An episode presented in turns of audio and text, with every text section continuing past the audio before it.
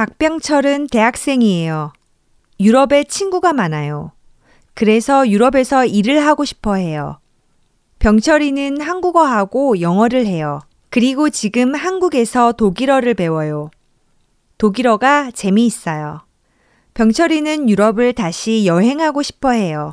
유럽이 아주 예뻐요.